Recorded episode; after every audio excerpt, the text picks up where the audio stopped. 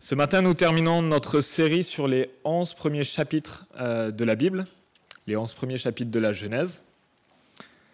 J'ai pas entendu de ouf, donc c'est plutôt bon signe.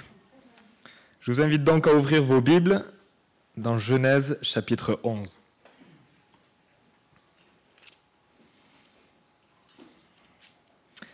Et je lirai les versets 10 à 32.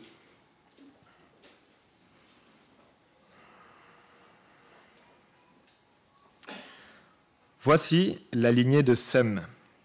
À l'âge de 100 ans, Sem eut pour fils Arpakshad, deux ans après le déluge. Sem vécut 500 ans après la naissance d'Arpakshad, et il eut des fils et des filles. À l'âge de 35 ans, Arpakshad eut pour fils Shelash. Arpakshad vécut 403 ans après la naissance de Shelash, et il eut des fils et des filles. À l'âge de 30 ans, Shelash eut pour fils Héber. Shélach vécut 403 ans après la naissance d'Héber et il eut des fils et des filles. À l'âge de 34 ans, Héber eut pour fils Péleg. Héber vécut 430 ans après la naissance de Péleg et il eut des fils et des filles. À l'âge de 30 ans, Péleg eut pour fils Réu. Péleg vécut 209 ans après la naissance de Réu et il eut des fils et des filles. À l'âge de 32 ans, Réu eut pour fils Sérug. Réu vécut 207 ans après la naissance de Sérug, et il eut des fils et des filles. À l'âge de 30 ans, Sérug eut pour fils Nacor. Sérug vécut 200 ans après la naissance de Nacor, et il eut des fils et des filles. À l'âge de 29 ans, Nacor eut pour fils Térac. Nacor vécut 119 ans après la naissance de Térac, et il eut des fils et des filles.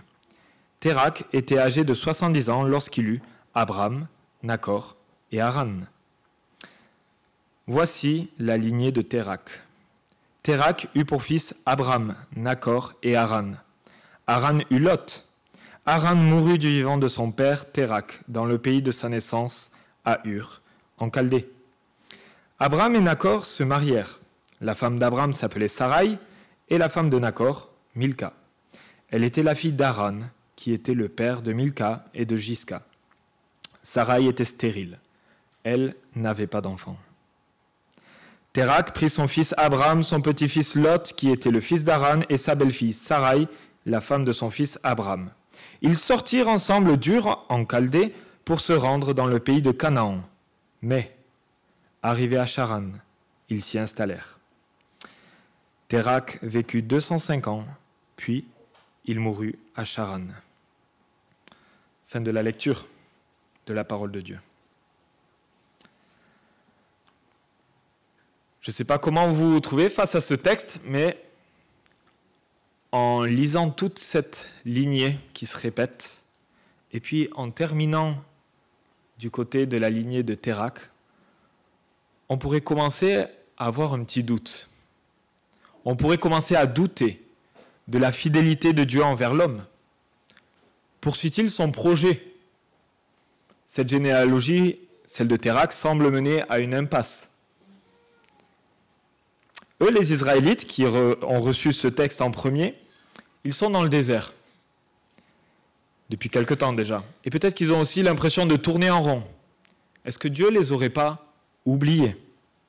Est-ce que Dieu est-il vraiment aux commandes de l'histoire? Nous aussi, nous pouvons douter de cela, mais ça serait mal connaître, mal comprendre qui est Dieu. Dieu, dans sa grâce, nous invite à placer notre foi dans ce Dieu souverain et prendre part à son plan. Et c'est ce que nous allons voir avec ces deux lignées. Nous allons voir que dans la lignée de Sem, nous voyons dans sa souveraineté, Dieu poursuit son plan rédempteur. Et Dieu fait grâce, il soutient ceux qu'il mandate. Puis nous verrons la lignée de Térac, où Dieu, dans sa souveraineté, choisit et envoie qui il veut et le rend participant de son plan. Commençons donc avec la lignée de Sem. Dieu poursuit son plan rédempteur et soutient ce qu'il mandate. Quelle bonne nouvelle Quelle bonne nouvelle pour nous Quelle bonne nouvelle pour ceux qui lisent ce texte Mais avant cela, on, on peut se poser la question, qu'est-ce que nous avons vu dans ces onze premiers chapitres? Avant tout, c'est important de le rappeler. Le premier destinataire de ce texte, c'est le peuple d'Israël, ce texte que Moïse a écrit. Donc le peuple d'Israël vient de sortir d'Égypte après 400 ans d'esclavage dans un peuple polythéiste. Il est en chemin dans le désert avec la promesse de rentrer en Canaan, la terre promise. Donc ce peuple a besoin d'être enseigné sur qui est Dieu, qui ils sont eux, et quel est le programme, quel est le projet de Dieu pour eux?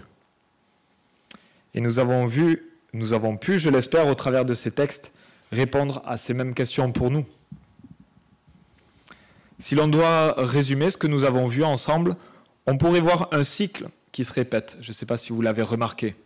Nous avons la création, la chute, puis la grâce de Dieu qui permet la rédemption, et puis ce schéma qui se répète sans cesse.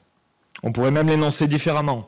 Le plan de Dieu, l'échec de l'homme, notre échec, et la grâce de Dieu qui relève.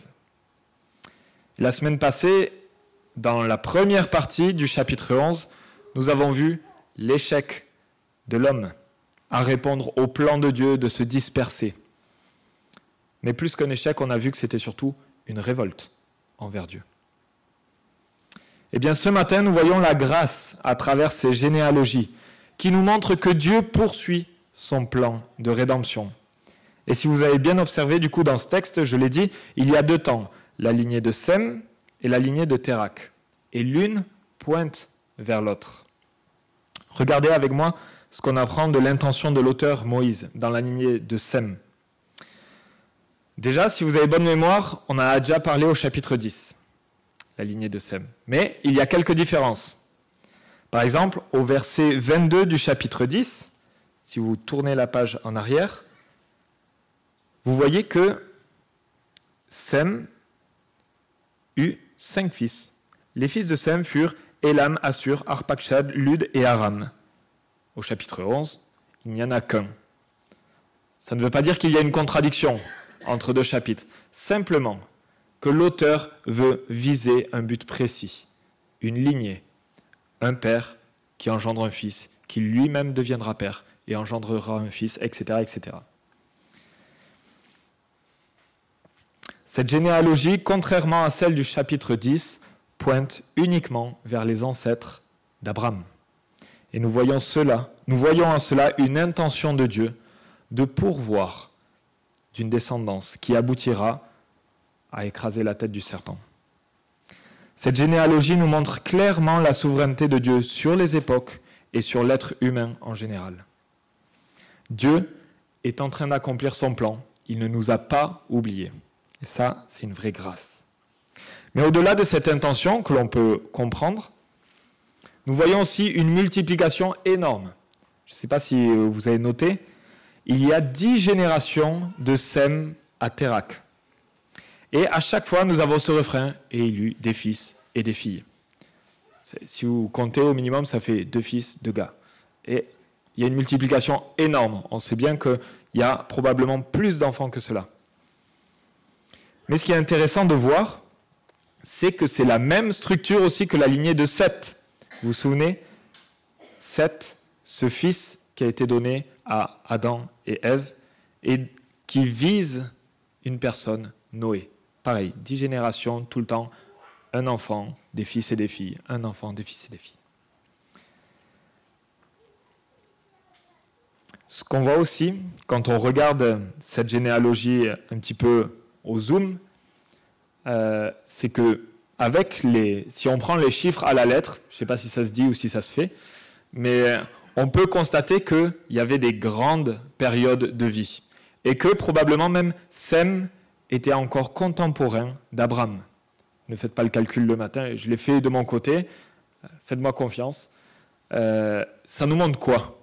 Au-delà de savoir si c'est vraiment le nombre d'années qu'il a vécu, ça c'est peu important. Ce qui est important, c'est de voir qu'il y a une génération qui, enfin, une, un peuple qui devient grand, une multiplication qui est énorme.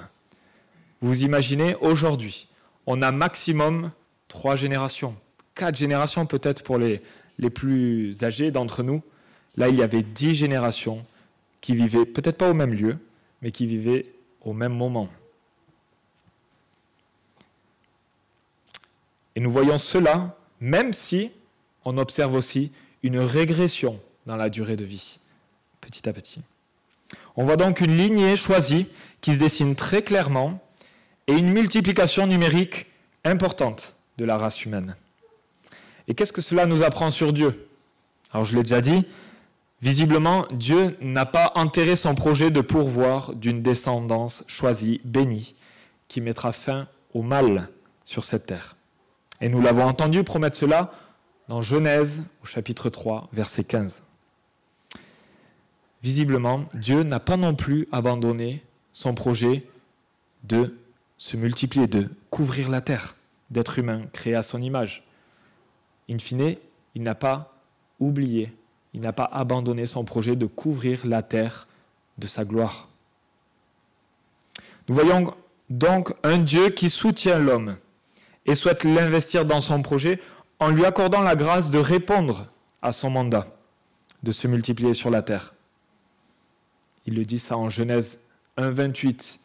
Reproduisez-vous, devenez nombreux, remplissez la terre. Qu'est-ce que c'est bon de voir que Dieu va accomplir son plan? Il n'est pas dérangé par le temps, par les époques. Et ce qui est bon, c'est de savoir qu'il veut que tu en fasses partie aussi. C'est une grâce, je ne sais pas si on la mesure. Nous n'avons pas un Dieu extérieur à la création qui dirait Ah ben, tu te débrouilles avec ton péché. Moi, c'est bon, j'ai fait ma part, tu te débrouilles. Non.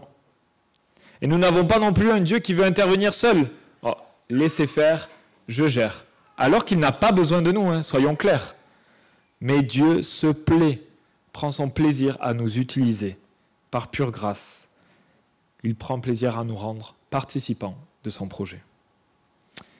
Cela, je dis encore, c'est un vrai encouragement pour nous.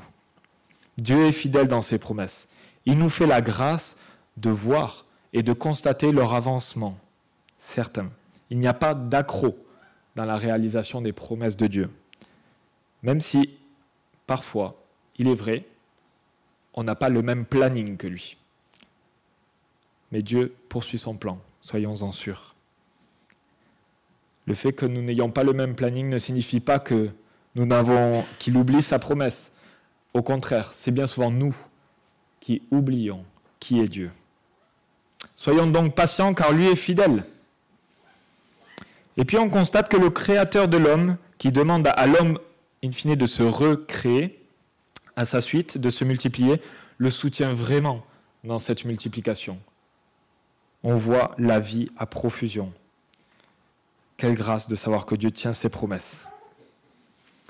Pour toi qui aujourd'hui m'écoute et est attristé par ton péché, qui lutte quotidiennement avec tes pensées, tes actes, tes paroles, sois confiant, espère en l'Éternel.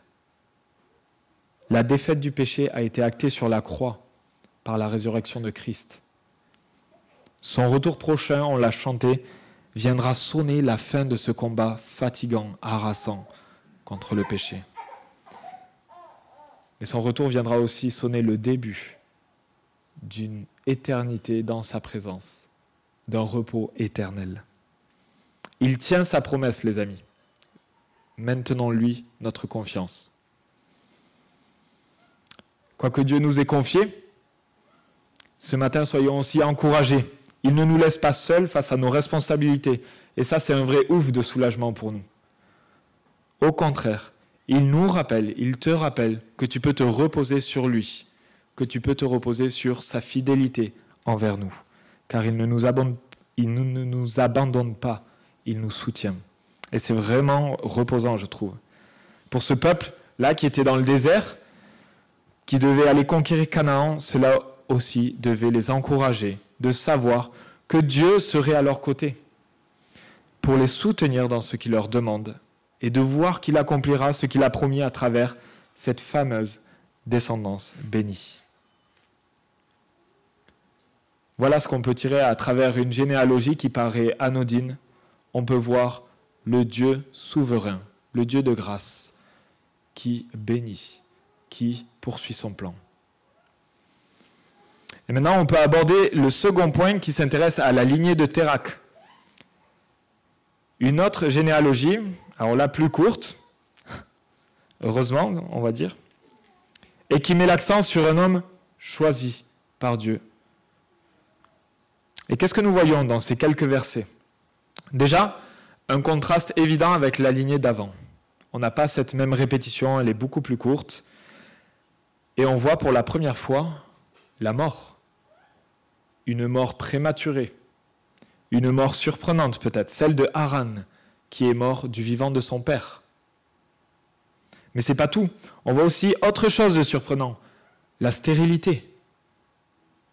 Première mention dans la parole de ce qui empêche un couple de répondre favorablement au mandat de se multiplier et qui semble aussi l'exclure de la promesse de faire partie de cette descendance de Genèse 3.15. Si l'on rapproche cela de la durée de vie qui diminue, on pourrait peut-être supposer que la vie semble de plus en plus fragile, de plus en plus éphémère. Peut-être si fragile que le doute était permis sur la capacité de Dieu à continuer à bénir son peuple, à continuer à leur maintenir leur faveur. Erwan nous a parlé la, semaine passée de ces zigourates qui servaient de temple euh, dans cette euh, plaine de Shinéar. Et nous voyons en Josué 24 que Térak, Abraham et Nacor étaient des adorateurs d'autres dieux. Ils servaient d'autres dieux. Et à Ur, en Chaldée, on vénérait Naana, le dieu de la lune. Et j'imagine qu'Abraham, euh, dans son contexte, aurait pu euh, aller chercher des questions envers ce Dieu. Peut-être pourquoi mon frère est mort si tôt?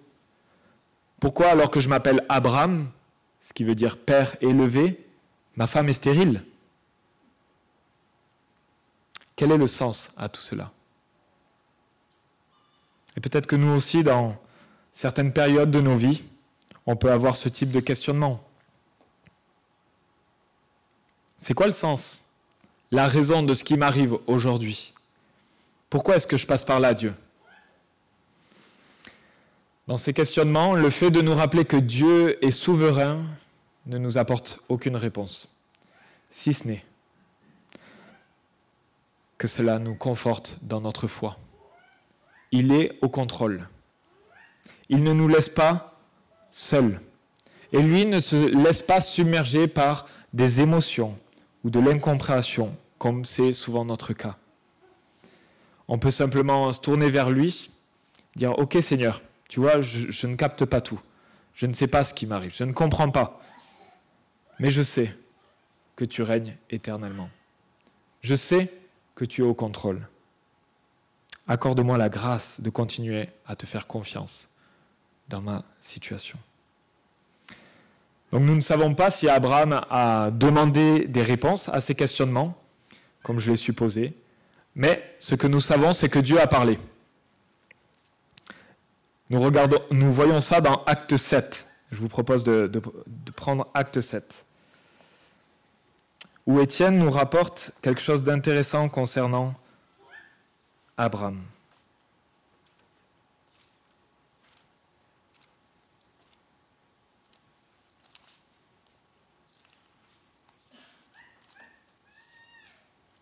Je lis donc.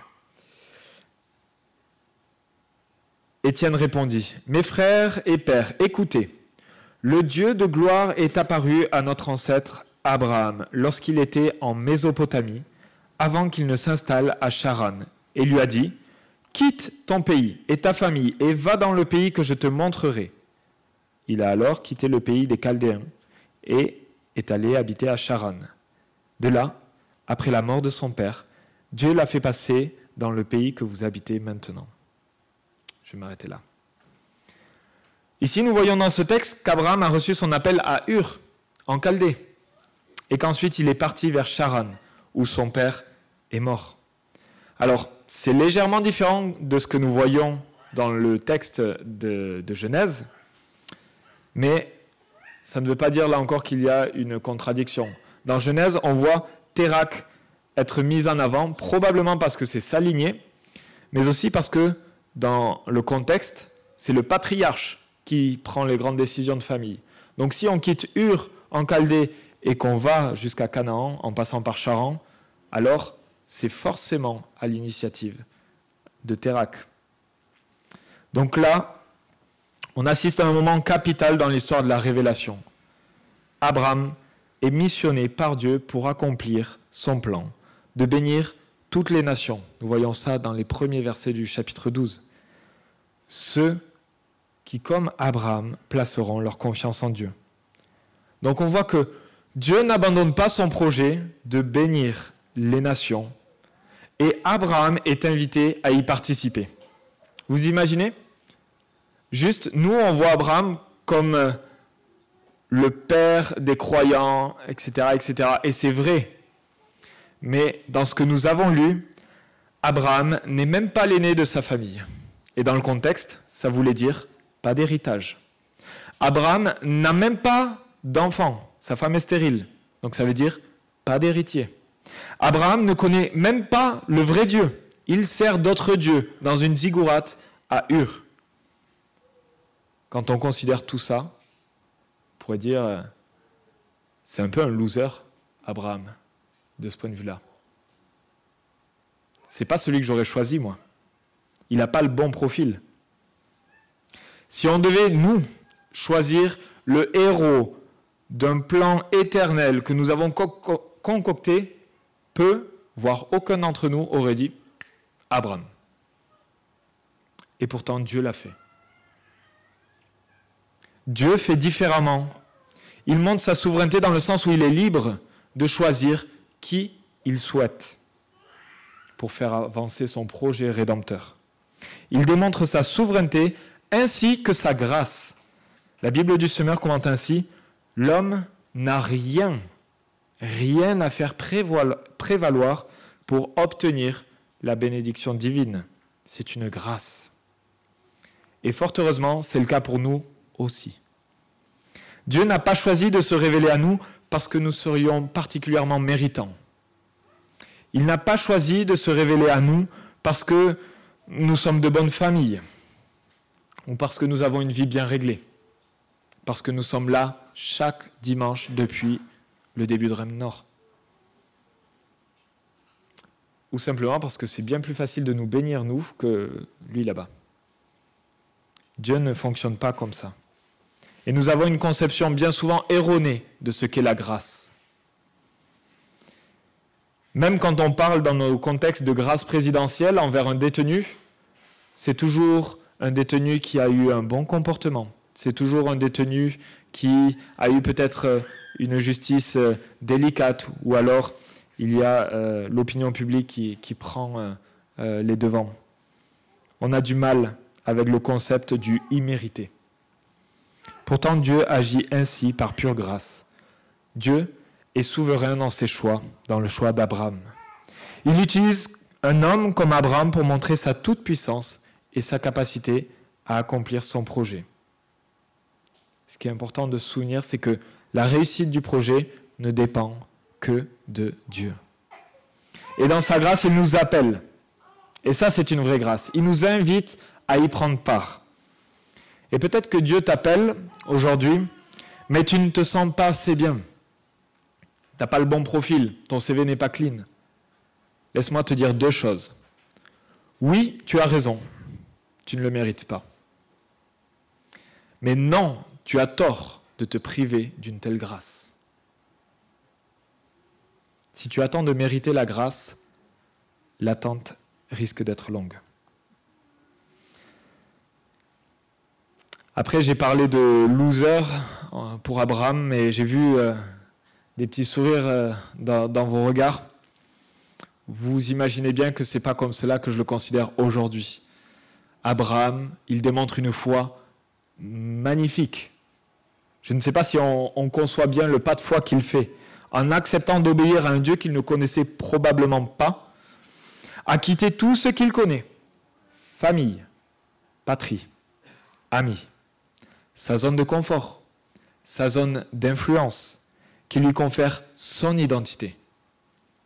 Ailleurs, Abraham ne sera plus personne. hors de Ur, il ne sera plus personne. Et ça peut nous interpeller en fin de compte sur quoi ou sur qui nous nous reposons pour baser notre identité.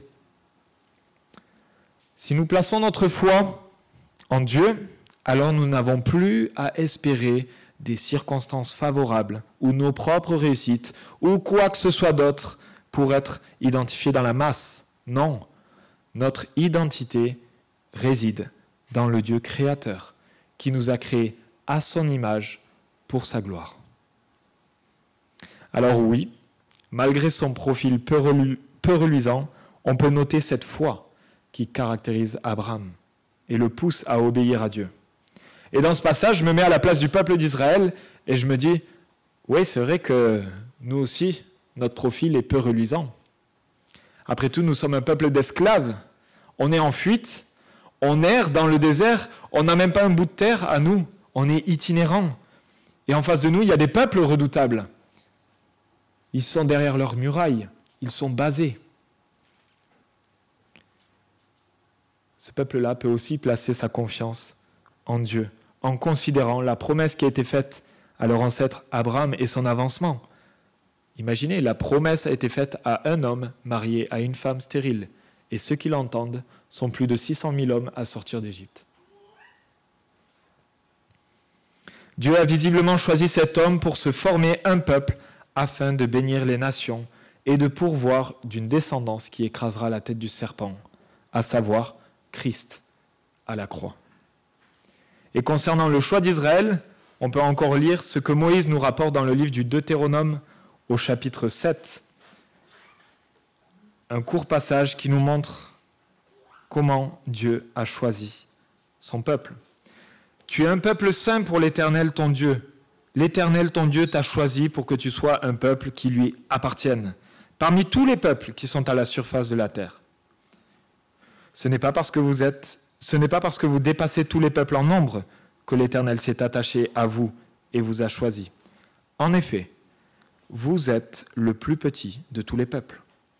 Mais c'est parce que l'Éternel vous aime, parce qu'il a voulu tenir le serment qu'il a fait à vos ancêtres, qu'il vous a fait sortir par sa main puissante et vous a délivré de la maison d'esclavage de la main de Pharaon, roi d'Égypte. Sache donc que c'est l'Éternel ton Dieu qui est Dieu. Ce Dieu fidèle garde son alliance et sa bonté jusqu'à la millième génération envers ceux qu'il aime et qui respectent ses commandements. Waouh! Le choix de Dieu lui appartient. Il le fait par amour et il manifeste sa fidélité envers ceux qu'il choisit. Là, en Deutéronome, ce qu'on a lu, il est question d'Israël, mais évidemment, on peut calquer sa logique de choix sur ceux qui font partie de son Église aujourd'hui le peuple de la nouvelle alliance. L'histoire est donc en marche. Abraham sort d'Ur en Chaldée, où il a reçu cet appel avec son père Térak, son neveu Lot, son épouse Sarai. Ils vont ensemble vers Canaan en passant par Charan. Alors si vous avez une carte à la fin de vos Bibles et que vous êtes curieux, vous allez voir que ce n'est pas le chemin le plus rapide. Ce n'est pas qu'il n'avait pas de GPS, c'est euh, simplement que euh, Charan c'est un axe principal pour voyager. C'est une route commerciale. Donc, à cette époque-là, on ne traversait pas le désert comme ça, avec euh, sa famille et tous ses biens, mais on suivait simplement les routes qui étaient balisées, c'était tout simplement plus sûr. Donc c'est tout à fait normal de passer par Charan. En revanche, et peut-être que vous l'avez noté, ce n'est pas normal de s'y installer. Ça ne fait pas partie du plan. Vous voyez la fin du verset 31, mais Arrivés à Charan, ils s'y installèrent. Le texte ne nous dit pas que c'est à l'initiative de Térac ou d'Abraham de faire une halte, mais on peut supposer que c'est plutôt à l'initiative de Térac, dont le nom signifie tout simplement halte, délai, retard. Et Étienne, dans Acte 7, précise que dès la mort de son père, Abraham a continué sa route vers Canaan. Donc, probablement, que la raison de cet arrêt était plutôt due à Térac. C'est ce que je pense. Mais peu importe. La ville de Charan était un carrefour commercial important de l'époque. Et on voit au chapitre 12 et au verset 5 que Abraham et sa famille sont devenus propriétaires de biens et de serviteurs. ils y ont fait du business, quoi. Et ça avait l'air de marcher. Ça avait l'air de fonctionner. Et là, je nous pose la question, quelle tentation pour Abraham.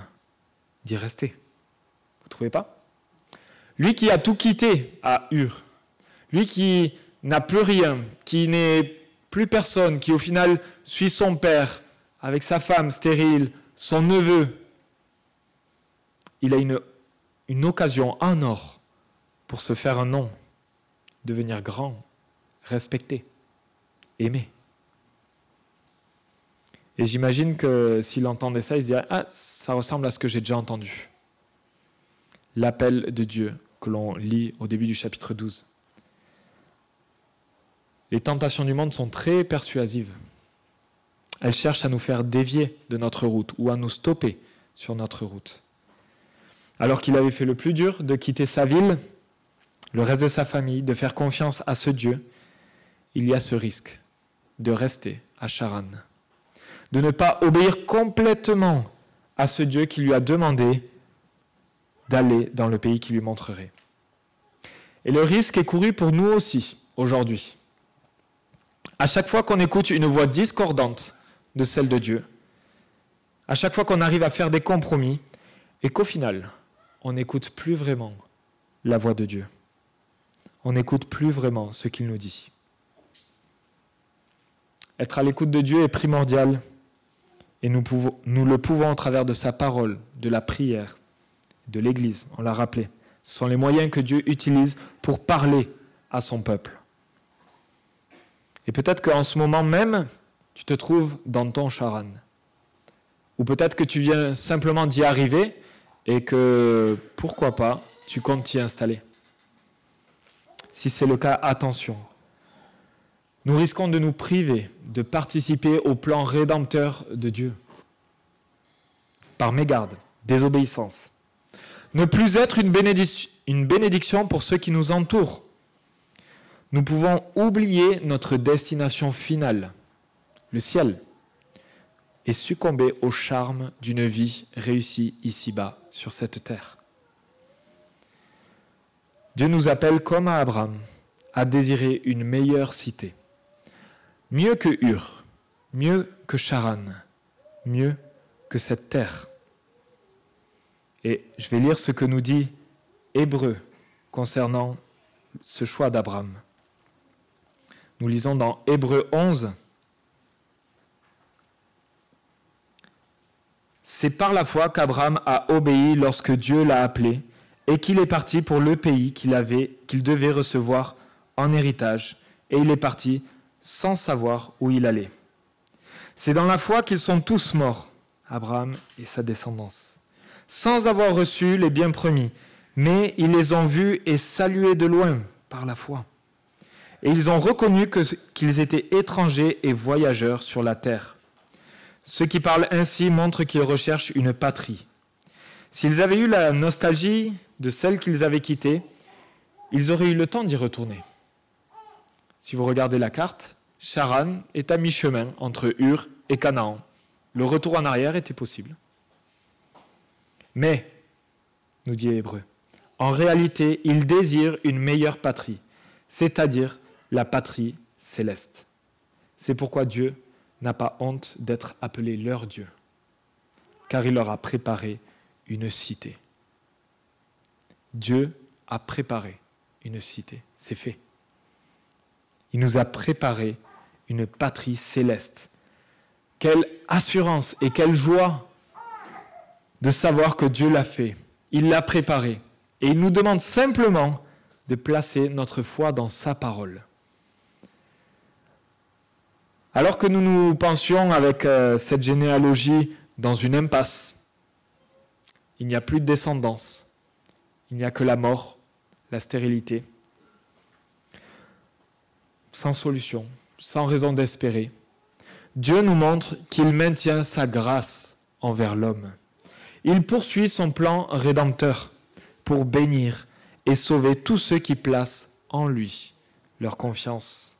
Et cela parmi toutes les nations de la terre. Pas d'exception. Il nous appelle à lui faire confiance sans réserve. Là où il t'envoie, dans ta famille, dans ton travail, dans ton voisinage, dans ta classe. Il cherche à faire de toi son instrument de bénédiction afin de manifester sa gloire. Voulons-nous prendre part à ce projet glorieux, sachant qu'il soutient ce qu'il mandate, comme nous le voyons avec cette lignée? Nous avons vu dans ce texte comment Abraham, le père des croyants, a répondu à cet appel. Et nous? Quelle réponse nous voulons apporter à cet appel? Que ces promesses envers nous, celles que contient la parole, repassent régulièrement dans nos cœurs, afin de continuer à espérer en lui seul.